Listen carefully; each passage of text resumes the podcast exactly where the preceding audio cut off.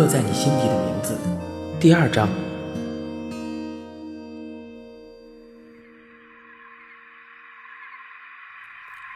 开学后，波迪住进宿舍的第一天晚上，尽管阿汉和他住在不同的寝室，阿汉还是特地的在洗完澡后带着他绕着宿舍转了一圈，介绍在这个地方生活的起居的规矩。阿汉很快便感觉出来，波迪并不是那种循规蹈矩的人，波迪是个有趣的人，而有趣的人绝对不会乖乖的遵守那些死板的规则。俩人刚洗完澡，手上捧着小脸盆，穿着蓝白拖鞋，在宿舍走廊上走着。走过舍监房门口时，阿汉压低了声音说道：“哎，舍监很机车。”大家都叫他脏头，因为他姓张，看脸啊就知道底下的小头一定也很脏。波迪忍不住扑哧一声笑了出来。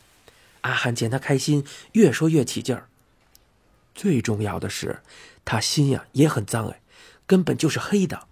脏头会抽查宿舍，时间不一定，通常是在我们上课时间。宿舍守则上会列出哪些东西不能带进来，好像。有六十几项，像是禁带外食等等。注意哦，是等等。只要是脏头认为不能带进来的，就通通的在等等里面。规矩根本由他定。阿汉一脸义愤填膺，波尔迪却只是一直盯着他傻笑，似乎看到了什么很稀奇的东西。阿汉接着说：“上次有人带保险套，也被当成违禁品。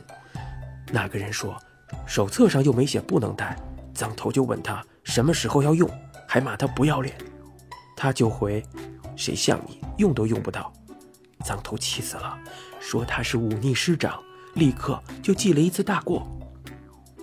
两人走到阿汉寝室门口前，见到里头的几个大男生正在细心打扮。阿汉低声介绍道：“哦，那个个子高的，头上戴着鸭舌帽的是大巴。”头发浓密的那个是老费，穿着夏威夷花衬衫的那个是帅基。大巴看到他们，对阿汉说道：“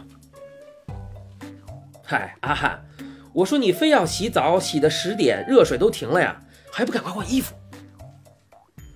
波蒂低声的问道：“阿汉，你们要出去？”阿汉点了一下头。波蒂继续问道：“不怕被射箭捉到？”帅基听到了一脸不屑。说道：“谁怕呀？大不了就是记过退学嘛。”话才说完，外头走廊里就传来一阵急促的脚步声，紧接着是射箭响亮的声音传来：“同学，不要只穿条小内裤到处乱跑。”寝室里已经打扮好的三个人互瞄了一眼，立刻动作利落地跳回到自己的床上，盖上棉被装睡。阿汉也赶紧把波尔蒂拉进寝室，带着他爬上自己的床，用棉被将两人盖住。往常这个时候，射监都会冷哼一声，关灯转身离开，但是这次，射监却迈步走进寝室，用藤条拍打大巴的高耸起来的棉被，大声喝道：“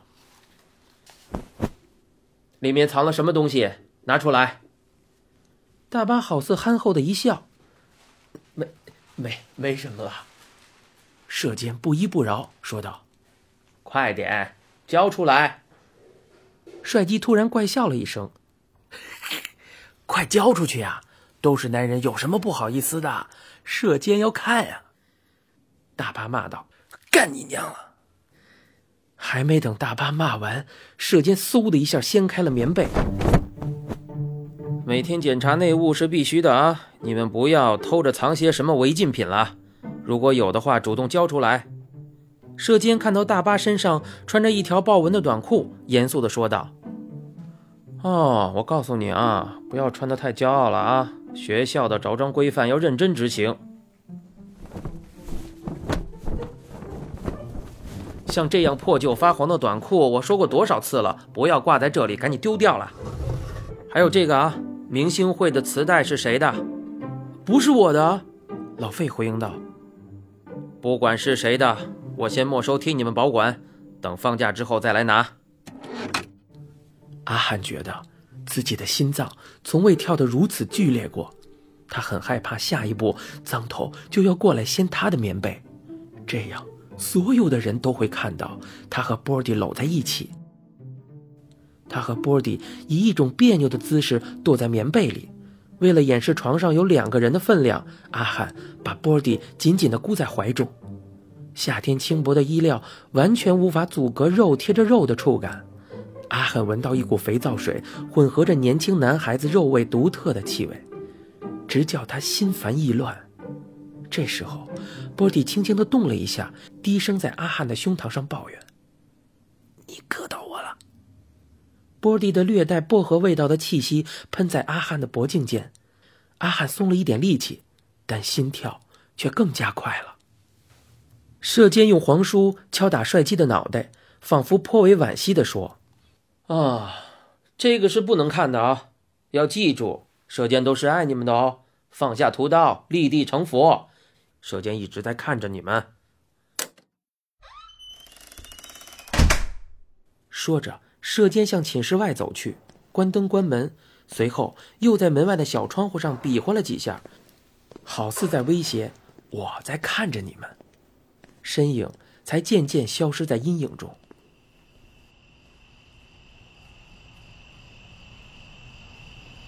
阿汉拉开棉被的一角，确认射箭已经走远了，这才松了口气，转过头，也窝在被窝里的波迪正对着他笑。阿汉好笑地说：“你还笑得出来啊？”波蒂没有回答，仍是看着他笑。月黑风高，寝室内一片黑暗，整栋宿舍楼安安静静的。早已换装完毕、准备夜游的四个人，偷偷摸摸的溜过走廊，见舍间房漆黑一片，更加小心的绕了过去。一走出宿舍，就能见到立在校门口巨大的中空十字架，里头的日光灯管闪着惨白光芒，在漆黑的校园内特别的刺眼。众人来到围墙边，个子最高的大巴抢先帅气的跳上围墙，忽然又猛地弹了回来。大巴惊慌的喊道：“我干干，有人呢！”帅基问道：“啊，谁呀？”大巴没有好气的说。我我他妈哪知道？这下到底要不要翻墙？但是女孩子都已经约好了，怎么能错过呢？大巴想再看清楚对方是谁，跳上围墙探头。围墙外的那个人也正好从围墙上探出头，居然是波迪。众人傻眼，这家伙是什么时候溜出去的？大巴伸手想揍他，说道：“我靠，吓死你爷爷了！”波迪笑了笑，躲开。从墙上跳下，大巴瞪了他一眼，翻墙而过。老费、帅基也跟着翻过墙。轮到阿汉时，也跳到墙上。阿汉转过头，笑着问波迪：“，你跑出去做什么？把妹啊？”波迪笑得举起手上热腾腾的面线，然后快步溜回了宿舍。阿汉盯着他的背影，直到老费低声的喊了一声：“阿汉，走了！”他才回过神，赶紧。跳下墙头。要说大巴啊，他真是神通广大，约了间高职女校的女孩子，四个男生，四个女生，一共八个人，三台机车，有两台，三个人挤到一起，在寂静的夜里一路骑到荒芜的墓园。要知道，深夜的墓园幽暗死寂，阴气缭绕。活脱脱是林正英僵尸电影里的场景，但正是因为这样，夜晚的墓园又变成了最好的偷情据点，因为这里根本不会有人来。这个年纪的男孩子满脑子都是精虫，来到目的地寒暄打哈哈几句话，很快进入了正题。他们拿出抠机进行配对，四个男生把自己的抠机交出来，全部放入大巴身上的口袋里。四个女生轮流去抽，配对完成后，大巴动作最快，躲到墓碑后，很快开始翻云覆雨。帅基和一个女孩假意聊天，聊着聊着就动起手来了。老费呢，则自以为浪漫地追着一个女孩，斜肩谄笑，大声骂叫，然后把对方也扑倒了。阿汉坐在一旁看着这一切活色生香，只觉得有些尴尬，却一点都不觉得兴奋。与他配对的女孩刻意穿着低胸的上衣，深深的乳沟让阿汉的视线不知道该往哪里放。女孩见他这么害羞，反而觉得他可爱，问道：“你是第一次吗？”阿汉紧张的反问：“什什么第一次？”跟大巴他们出来夜游啊？哦，不是。他看着那群精虫上脑的同学，心里想着：早知道是这么直接上的把妹，我宁可留在宿舍里和波迪一起偷吃宵夜了。之前几次跟大巴他们出去夜游，都是去海边或者是去夜市吃热炒，热闹又好玩。女孩问道：“不是第一次，那还这么害羞啊？我之前没有见过你，对不对？”阿汉看着他，忍不住问道：“你们常这样？”女孩一笑，说道：“其实你不用想太多。对了。”我叫 Angel，你呢？阿汉感觉到问了不该问的问题，连忙道歉。Angel 却不在意，说道：“道歉做什么？反正都是要做的，春宵苦短，直接进入主题比较快嘛。”他拉起阿汉的手，接着说：“你会讨厌太直接的女生吗？”阿汉当下的立即反应是想点头。却怕伤了对方，只好僵硬的摇了摇头。于是，Angel 将他的手拉到自己柔软的胸脯上。阿汉的身子明显一僵，Angel 故意将嘴唇凑在他耳边低语：“你感觉我很色吗？”阿汉本能的将手抽回，但也只能忍住，又僵硬的摇了摇头。